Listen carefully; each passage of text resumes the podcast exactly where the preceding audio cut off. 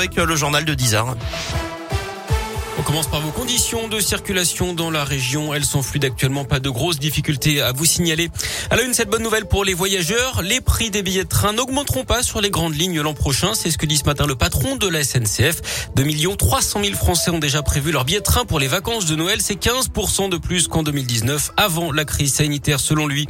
Les suites des incidents lors de la rencontre entre Lyon et Marseille. Hier, deux personnes sont toujours en garde à vue ce matin, dont l'auteur présumé du jet de bouteille sur le Marseillais Dimitri Payet soir à l'OL Stadium, un homme de 32 ans. La rencontre avait été arrêtée au bout d'à peine 5 minutes de jeu et n'a pas repris. L'autre personne entendue est un jeune de 17 ans qui lui aurait utilisé un fumigène.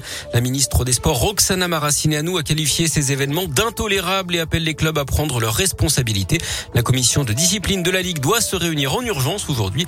Défaite sur tapis vert, retraite point match à huis clos. L'OL devrait être fixé rapidement sur les sanctions. La cinquième vague de l'épidémie progresse à un rythme fulgurant. Ce sont les mots du porte-parole du gouvernement, Gabriel Attal. Le nombre de contaminations a augmenté de 82% en une semaine. Encore près de 20 000 nouveaux cas ce dimanche. Plus de 8 000 patients hospitalisés.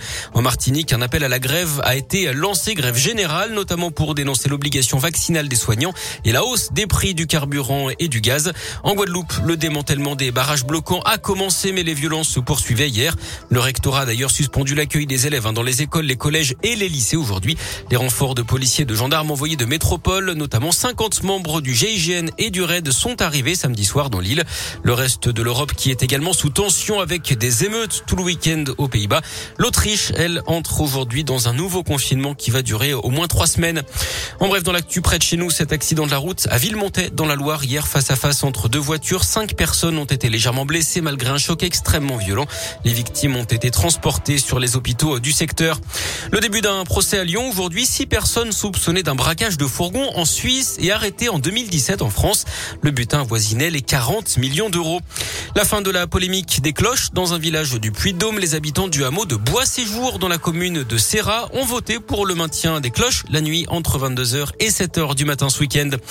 L'actu, c'est également ce drame à l'étranger. Une voiture a foncé dans la foule rassemblée pour une parade de Noël dans le Wisconsin aux États-Unis. Le premier bilan fait état de cinq morts et une quarantaine de blessés. Une enquête est ouverte. Le conducteur a été interpellé. Le soulagement pour les amateurs de la famille royale. La reine Elisabeth II est réapparue officiellement hier. C'était pour assister au baptême de ses deux derniers arrière-petits-fils. Elle avait dû annuler sa présence à une cérémonie officielle la semaine dernière. Son état de santé inquiétait depuis sa mise au repos par les médecins depuis le 20 octobre dernier. On parle de sport et de foot, mais sur le terrain avec la belle victoire de Saint-Etienne à 3 hier, 1-0. Clermont a été dominé par Nice à domicile de 1. Au classement, Lyon est dixième avec donc un match de retard. Clermont est 18e et Saint-Etienne juste derrière 19e.